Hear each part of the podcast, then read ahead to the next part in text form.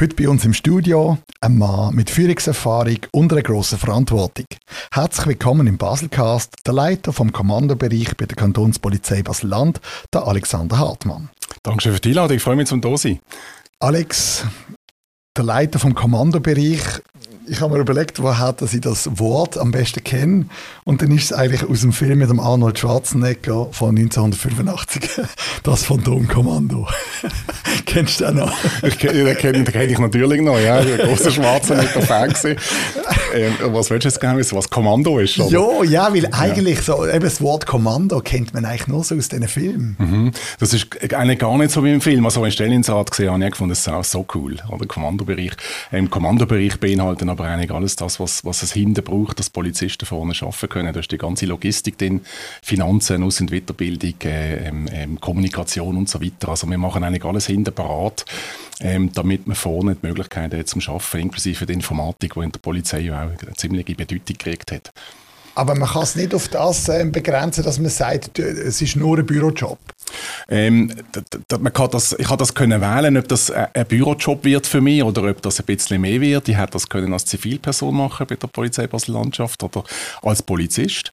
Und, äh, ah, da gibt es Unterschiede? Da gibt es Unterschiede, ja. Wir haben natürlich im Kommandobereich, wenn wir in Kommunikation äh, denken, haben wir viele Zivilisten, die dort arbeiten, Kommunikationsspezialisten. In der IT sind es IT-Fachleute, das sind keine Polizisten, das sind Fachleute aus der Privatwirtschaft meistens.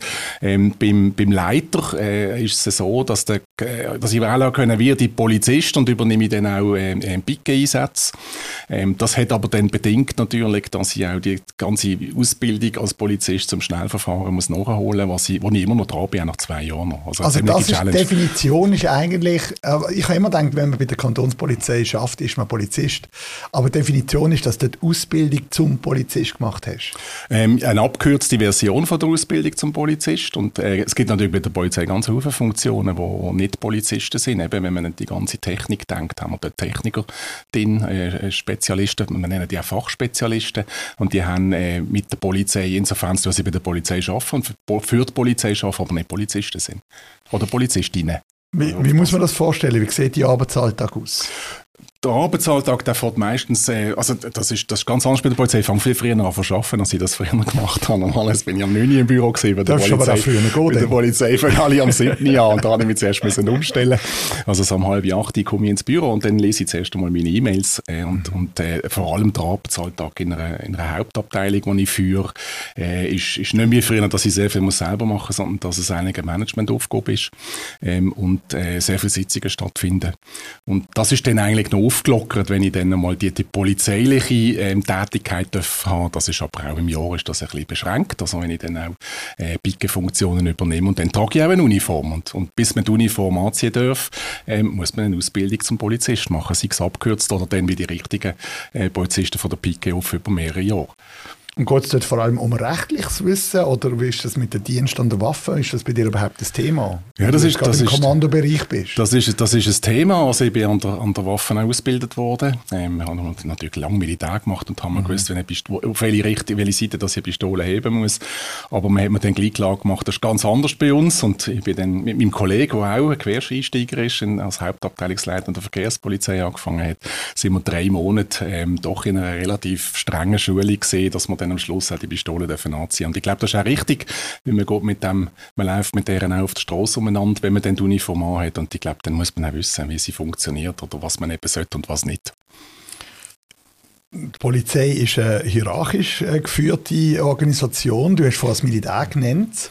Ähm, bei uns ist das auch so gewesen. Die meisten, die weitergemacht haben, haben eigentlich dort schon den Wunsch gehabt, zur Polizei zu gehen. Ähm, das muss dir ja schon auch liegen.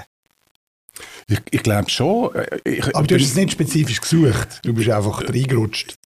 Also das kann man vielleicht nicht sagen, es ist nur ein Reinrutschen. Ich, ich habe mir jetzt selber überlegt, wieso bin ich jetzt am Schluss noch bei der Polizei gelandet, wenn ich so ein bisschen schaue, was ich in der Vergangenheit gemacht habe. Und, und äh, meine Frau hat dann mal gesagt, vielleicht hast du einfach auch einen Bubentraum erfüllt und, mhm. und vielleicht spielt das auch ein bisschen mit. Also, also hast du ähm, Militär weitergemacht? Ich habe Militär weitergemacht, ja, ja. ja ich habe bei der Artillerie weitergemacht, ja. ich bin dort Hauptmann gesehen. Aber eben, dann hätte dann hat er den Führungsstil und das Miteinander reden und dass es klare Strukturen gibt, das hat dir gefallen. Das kommt mir wahrscheinlich schon bis zu einem gewissen Grad entgegen. Ich glaube, ich ich habe, ich finde es gut, wenn es strukturiert ist, ähm, wenn, wenn, man, wenn man klare Abläufe hat, wenn Prozesse stimmen. Aber auf der anderen Seite habe ich auch so einen, noch einen, so einen kulturellen, einen kulturellen Teil, das ist dann die andere Hirnhälfte, wo, wo, wo ganz stark in der Kultur verhaftet ist, wo mir Spass macht, äh, wo ich Innovation will, wo ich, wo ich Sachen will neu machen, neu gestalten. Und ich glaube, die Kombination ist, ist für die Polizei offenbar spannend gewesen, dass man dann nach, nach mehreren Gesprächen dann auch äh, eine Offerte geschickt hat für einen Arbeitsvertrag. Und wie kommt man dazu? Eben, wir schauen nachher die Leben natürlich nach, weil es ja wirklich spannend ist, vor allem der Weg, den du gemacht hast, sehr abwechslungsreich. Aber schlussendlich bist du dann doch irgendwann bei der Polizei gelandet. Hat dich da ein Headhunter angesprochen oder hast du dich beworben auf eine Stelleninserat? Ich habe mich ganz klassisch beworben. Das war kein Headhunter, der mich angesprochen hat. Äh, das ist, äh, ich habe dort noch im Kinderspital geschafft vorher. Ähm, äh, haben mich auf gefragt, was ist eigentlich, es von einem Spital in der Polizei, aber die Unterschiede in der Hierarchie, in der Struktur sind gar nicht so wahnsinnig verschieden. Das ist jetzt ausrichtig, ist ein bisschen verschieden. Nein, ich habe mich klassisch beworben.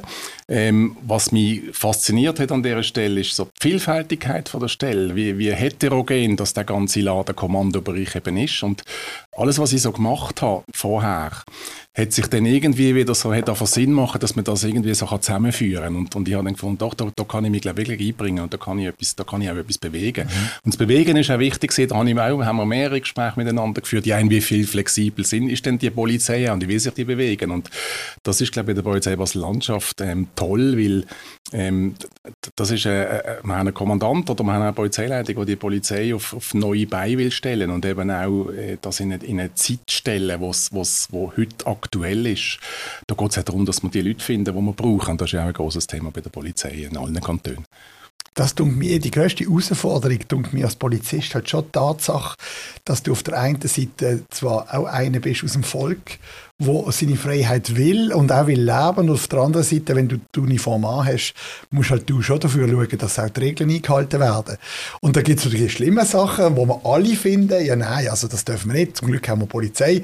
Und dann gibt es aber natürlich andere Sachen, wo du findest, ja, also, also wenn jetzt äh, einen halben Zentimeter mit dem Reifen über dem blauen Strichle bin da ein Kilometer zu viel, also das kann ja nicht so.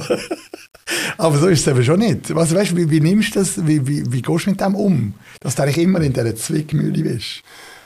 Ich weiß nicht, ob es eine Zwittmühle ist. Es gibt, es gibt, wir haben, glaube ich, in der Gesellschaft gewisse Regeln vereinbart, wo wir, wo wir sagen, die brauchen wir, dass wir einigermaßen gut können zusammenleben miteinander. Und die Polizei ist wahrscheinlich eine Instanz oder muss eine Instanz sein, wo, wo schaut, dass die Regeln auch eingehalten werden. Und ich meine, es gibt äh, Ausrisser, äh, die sind grösser als, als ein Zentimeter über einem blauen Strich stehen.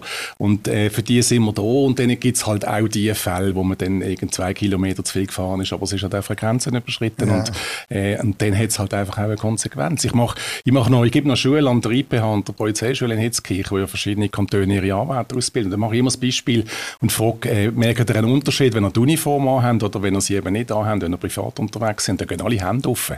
Da ich sage, ja, natürlich gibt es einen Unterschied. Die Leute reagieren anders auf mich. Oder dann bleibe ich eben beim Rot am Fußgängerstreifen auch mal stehen, wenn ich die Uniform anhabe. Weil ich eben eine Rolle habe. Ich, ich bin nicht einfach die Privatperson, sondern man schaut anders. Man schaut Aber das ist schon so. Das, das, ist schon so. Ich habe, mir ist es auch aufgefallen, als ich, als ich an einer Kreuzung gestanden bin und dann sind zwei Polizisten aus der Bäckerei gekommen und auf die Straße gelaufen, obwohl 10 Meter hinter dran ein Verkehrsstreifen ein Zebrastreifen gesehen Und dann habe ich natürlich auch gedacht, ah, schau jetzt an. He? Aber wenn sie die Uniform nicht angehabt hat, habe ich überhaupt nicht gedacht. Genau, ja, das ja, ist genau das Beispiel, ja, oder? Das ist das Beispiel. Ja, und okay. hat, ich, hatte, ich hatte eine Anwärterin, gehabt, die, ich glaube, die ist irgendwann aus einem ländlichen Gebiet, die hat gesagt, sie, sie fände es toll, wenn sie die Uniform hat, würden sie alle Leute grüßen. Mhm. Ich weiß nicht, ob es in allen Kantonen gleich ist. Mhm.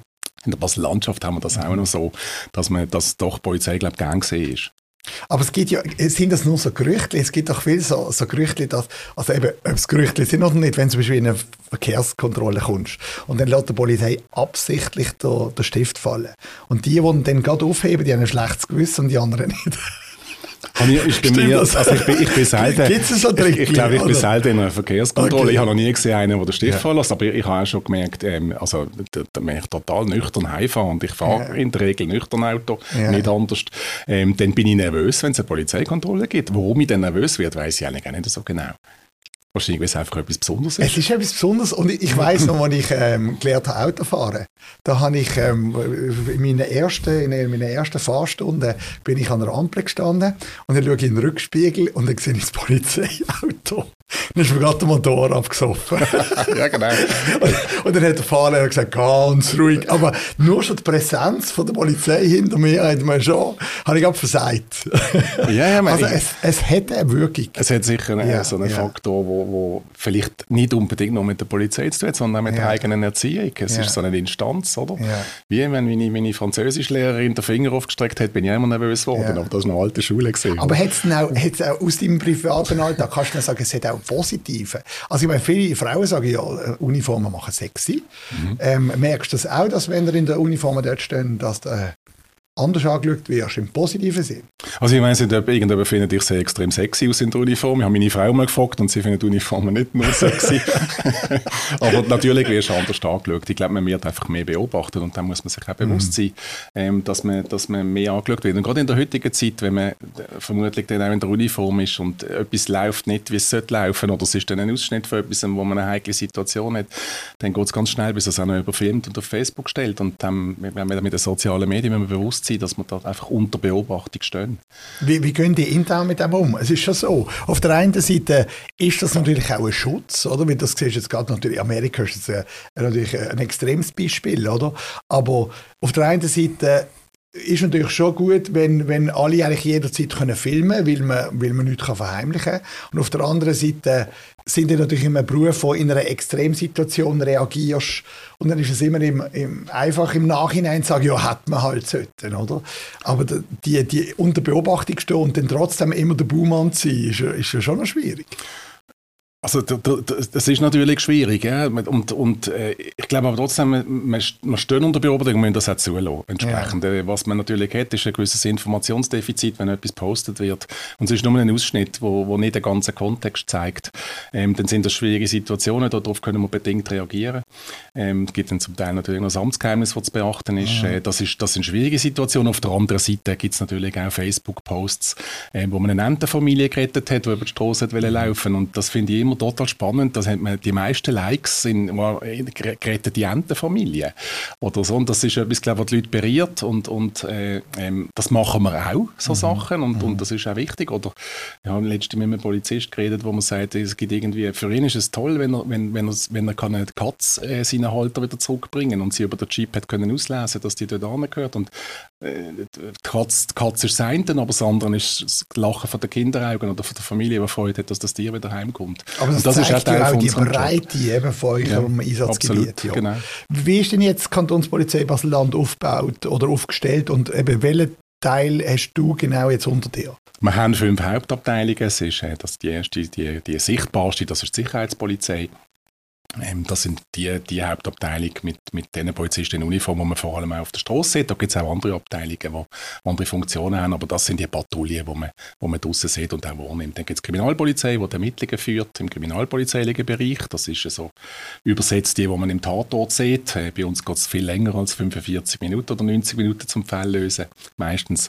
Äh, aber das ist die Kripo, Kripo-Tätigkeit. Dann Planung und Einsatz, wo unter anderem eben auch Planungen macht vom Personal für Fußballmatches Match für die Einsätze, wo aber auch Abstimmungen macht mit anderen Kantonen. Verkehrspolizei, ähm, die sehen eben auch bei Unfällen beispielsweise mit den Unfallgruppen und dann meine Hauptabteilung, der Kommandobereich, ähm, wo ich eingangs schon, schon erwähnt habe, wo vor allem hinten arbeiten, damit vorne Polizisten arbeiten können, in allen anderen Hauptabteilungen. Es sind sehr viele technische Bereiche drin, da jetzt aber auch so die, die feineren, die Softbereiche, wie HR, wo dort drinnen ist, ähm, große Herausforderungen, dass wir entsprechend Leute finden und auch unsere Bestände können alimentieren Aber dort drin ist auch Logistik, eben klassische Funktion, die die Ausrüstungen bereitstellt. Es gibt 108, 108 Teile, hat so eine Ausrüstung, die, die Polizisten draussen brauchen, die sie anhaben oder mitnehmen.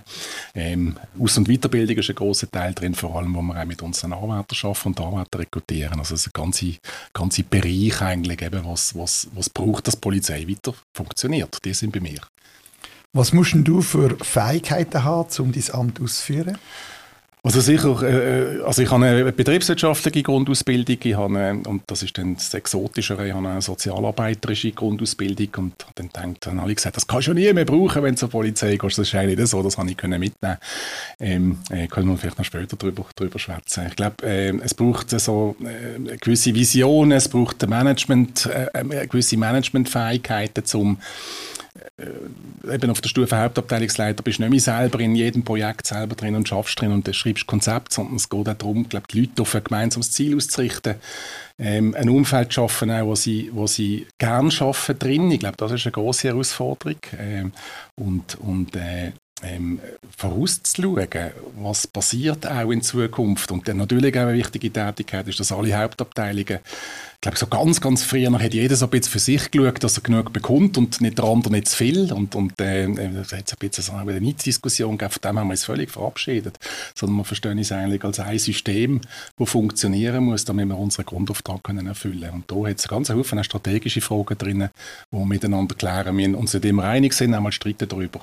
Das kennst du wahrscheinlich genau gleich. Aber, Nein, aber, aber, wir streiten äh, doch nie da. Aber dann trotzdem irgendwie zu, zu einem guten Ergebnis kommen, so dass es yeah, funktioniert. Yeah.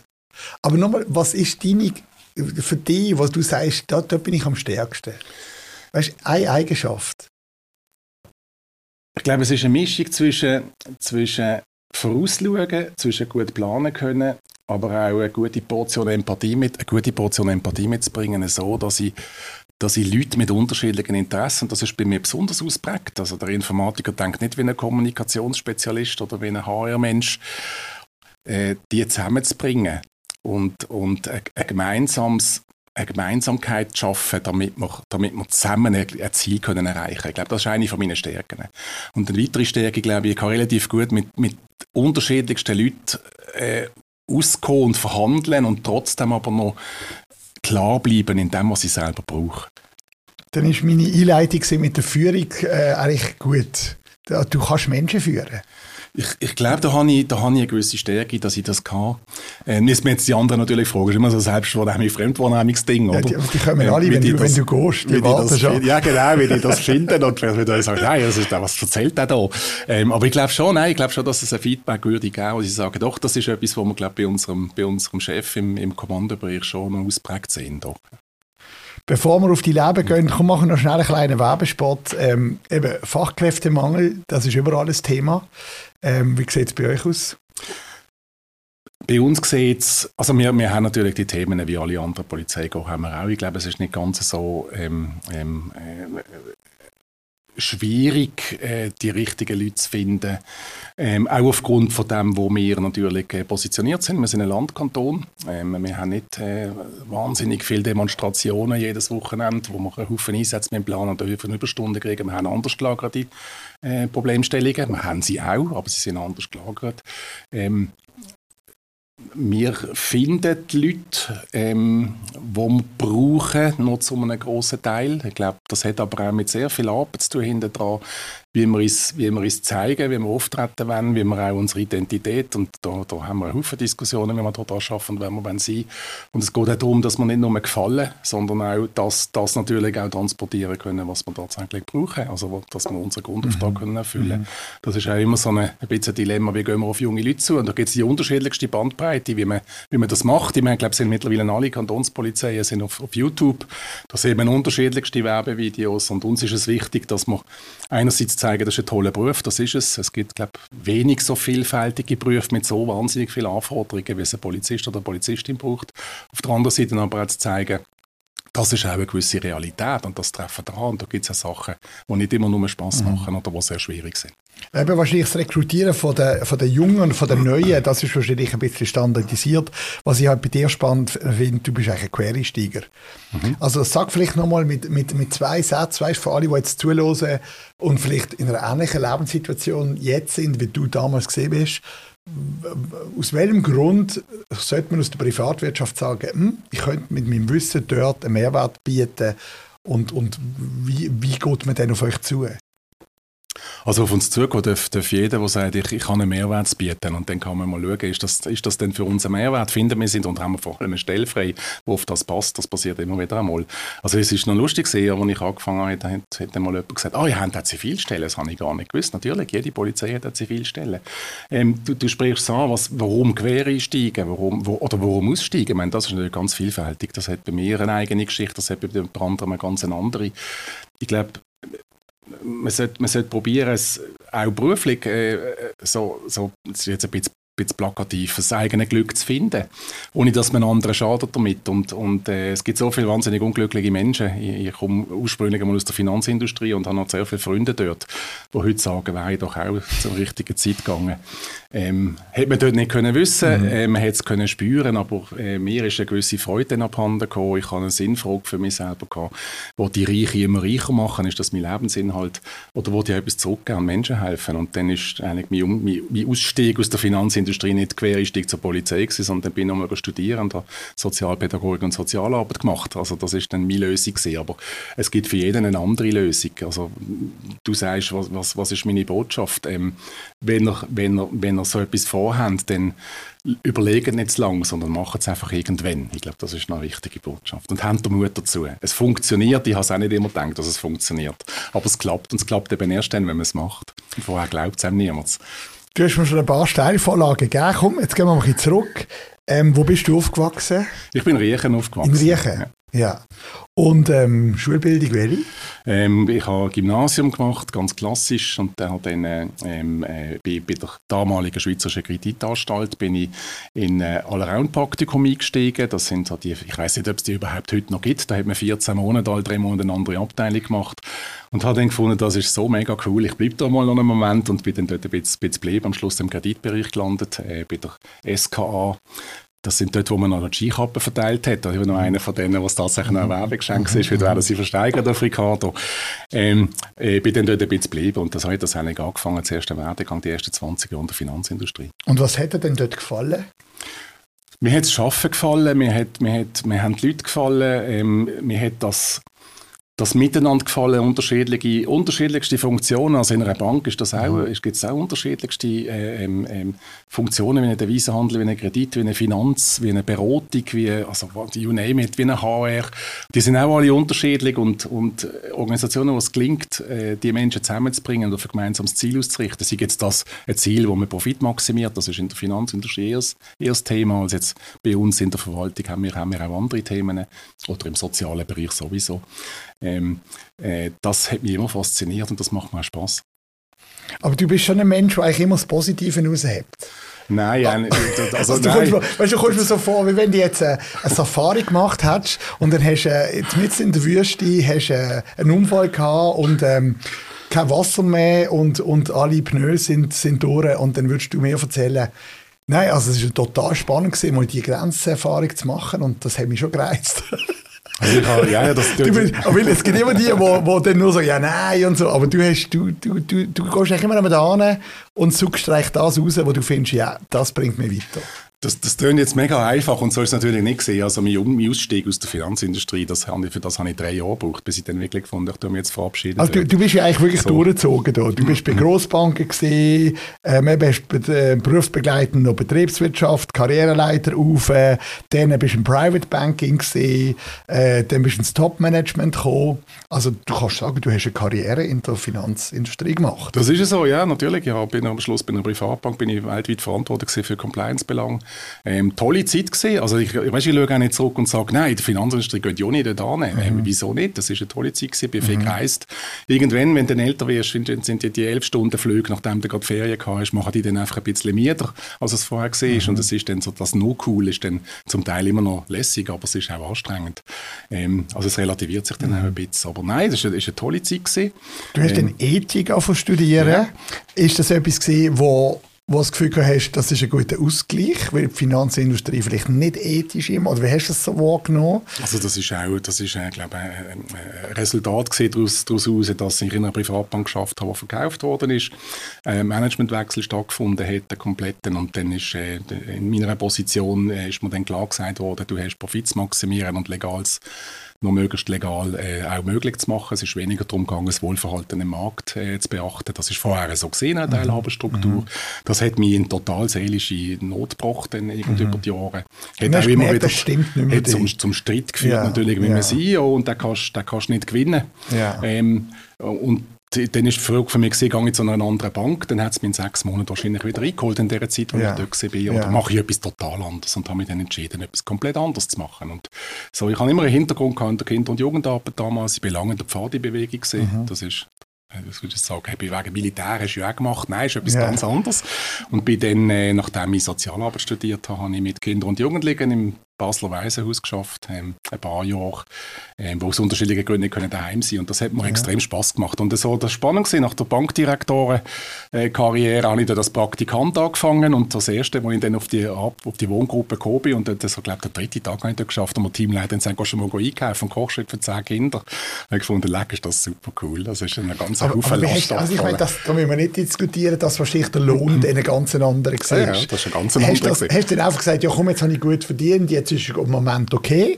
Oder, oder hast du einfach wirklich gesagt, hey, egal was ich in Zukunft mache, es muss mir einfach mehr, mehr erfüllen. Also, weil ja. das ist ja schon, also es gibt ja. wenige Menschen, die dann, also es gibt sehr viele, die wieder sagen, ich bin zwar nicht happy, aber das, was ich jetzt verdiene, also auf das will ich nicht verzichten. Ja, nein, das ist, äh, also gut, man muss noch sagen, ich habe ein Umfeld gehabt, das mich in dem bestärkt hat. Mhm. Meine Frau hat dann auch gesagt, mach doch, mach, mach das, was du glücklich machst. Für mich mhm. musst du nicht Bankdirektor sein.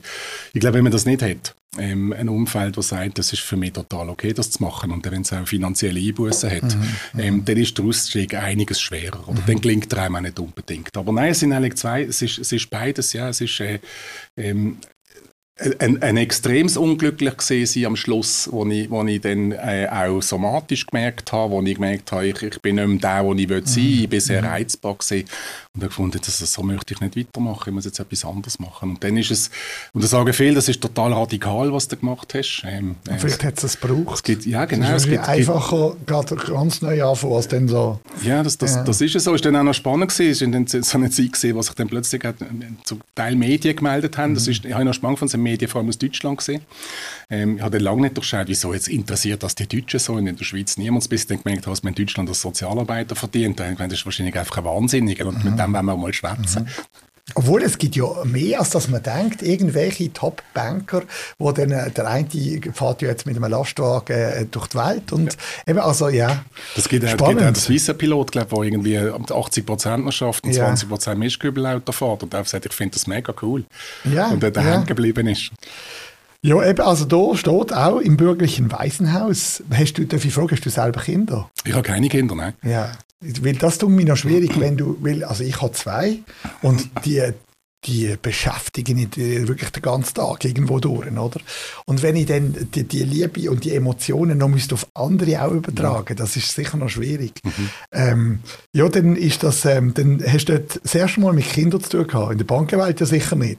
In der Bankenwelt ähm, sind es erwachsene Kinder gewesen, die wir alles damit zu tun haben. Nein, sonst eben, wie gesagt, ja, ehrenamtlich habe ich immer viel gemacht im Kinder- und Jugendbereich. Ja, und in der Pfadi natürlich. Dort schon in der Pfadi, okay, Pfadi auch. Ja, ähm, äh, ja. das ist das, ist das erste Mal gesehen im beruflichen ja. Kontext. Es ist auch, das ist noch spannend im Weise, ich glaube, als härteste Bewerbungsgespräch von meinem Leben habe ich im Waisenhaus gehabt.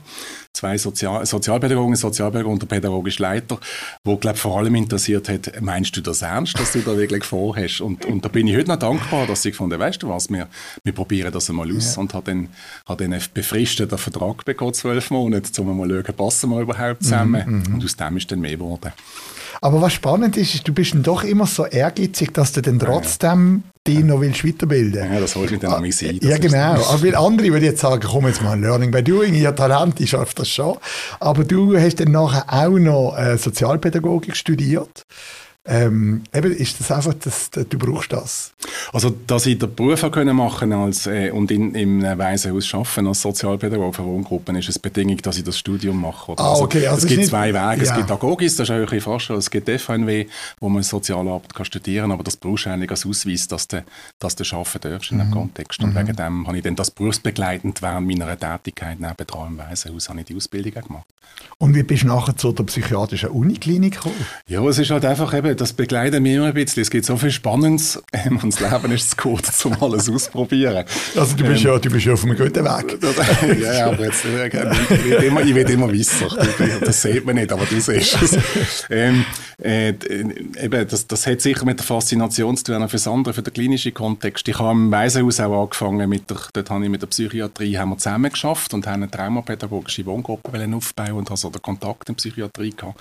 Und dann hat sich sehr gegeben, dass ich während dem Studium noch können in die Psychiatrie wechseln ähm, auf eine Station, wo, äh, von der Entzugsabteilung, Drogenentzugsabteilung, mhm. wo ich auch noch in Ausbildung äh, sehr tollen Chef gehabt, der mich sehr, sehr selbstständig hat arbeiten und und äh, hat mir total gefallen, auch, ähm, auch der Kontext äh, mit suchtkranken Menschen zu arbeiten, in der Erwachsenenpsychiatrie hat mir total gefallen.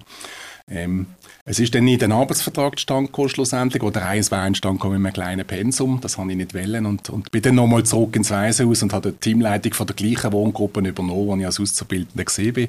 Das ist, was du zuerst gesagt hast, es hat einen gewissen Ehrgeiz, der mich schon ein bisschen begleitet. Also ich, ich probiere dann noch gerne aus, wie weit geht es eigentlich, oder wo kommt man noch an? Mhm. Und wenn dann mhm. Möglichkeiten bestehen, dann, dann äh, eben nachdem ich mich dann auch zurück Rückspruch genommen habe mit meinem ganzen Umfeld, wo mir wichtig ist, dann mache ich es dann auch amigs.